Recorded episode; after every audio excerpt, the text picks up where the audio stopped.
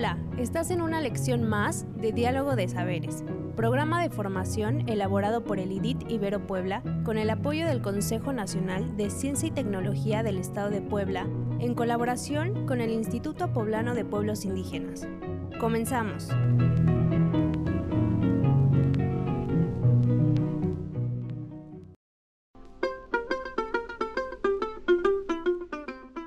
El tema que hoy nos ocupa está relacionado con la migración, sus causas y lo que ocasiona.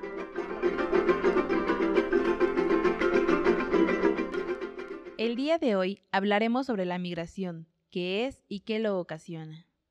Existen dos tipos de migración. La migración interna es cuando se va de un estado a otro dentro de un mismo país. La migración internacional es cuando se va a otro país. Ambas suelen estar motivadas por buscar mejores oportunidades económicas, como es el caso de mucha gente que migra de los estados hacia la capital o hacia Estados Unidos. No obstante, la migración también puede tener motivos. Políticos, cuando las ideas de las personas son contrarias al gobierno y éste les persigue. De guerra, cuando en el país de origen hay un clima de violencia, como es el caso de muchos centroamericanos que huyen de los grupos delictivos que les extorsionan y amenazan. O incluso hay guerra, como es el caso de la población palestina. Ambientales, cuando hay catástrofes naturales como inundaciones, que obligan a las personas a abandonar su territorio. La migración es el desplazamiento de una persona o un grupo de personas desde el lugar donde viven hacia otro municipio, estado o país. La migración ha existido desde que existe el ser humano, pero en las formas en las que se da y las razones por qué sucede han cambiado mucho. La migración es tan amplia que en el 2015 se contaban 244 millones de migrantes internacionales. La internacional es muy arriesgada cuando se realiza sin los documentos que exige cada país para permitir entrar y permanecer.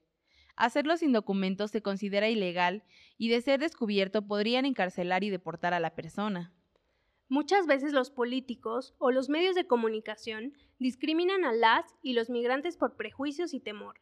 Sin embargo, los países que reciben migrantes se benefician bastante porque reciben más manos para trabajar. Los migrantes consumen cosas ahí e incluso llegan a crear pequeñas empresas y fuentes de empleos. El problema como tal no es la migración, sino por un lado la pobreza y la inseguridad que empujan a la gente a abandonar sus hogares.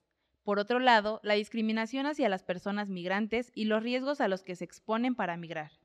El derecho a una vida digna es algo que los países deben procurar, y para ello deben generar fuentes de empleo suficientes y bien pagadas, así como entornos seguros para la población. Del mismo modo, las personas deben tener el derecho a migrar si así lo desean, en condiciones seguras que garanticen sus derechos humanos.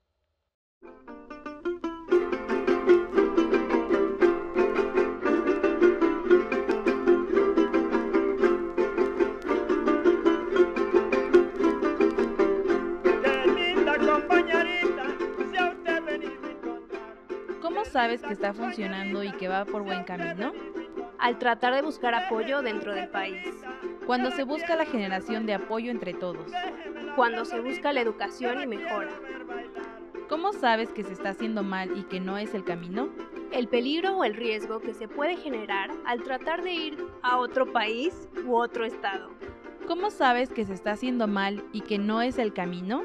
Cuando corres peligro o riesgo al tratar de ir a otro país u otro estado.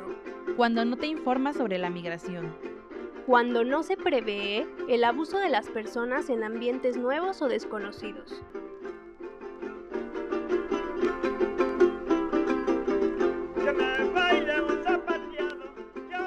Algunas actividades que te sugerimos para aplicar estos aprendizajes son Dibuja algunas razones que observas en tu comunidad que podrían hacerte emigrar. Pregunta a tus abuelos si ellos o sus familiares migraron alguna vez y pídeles que te platiquen su experiencia.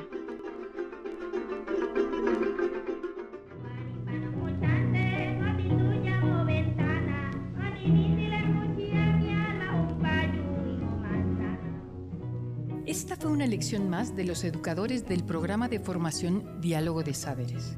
Te invitamos a seguir este diálogo horizontal entre los pueblos indígenas de nuestro país y el mundo entero. Visítanos en www.nododeeconomiasocial.com diagonal saberes.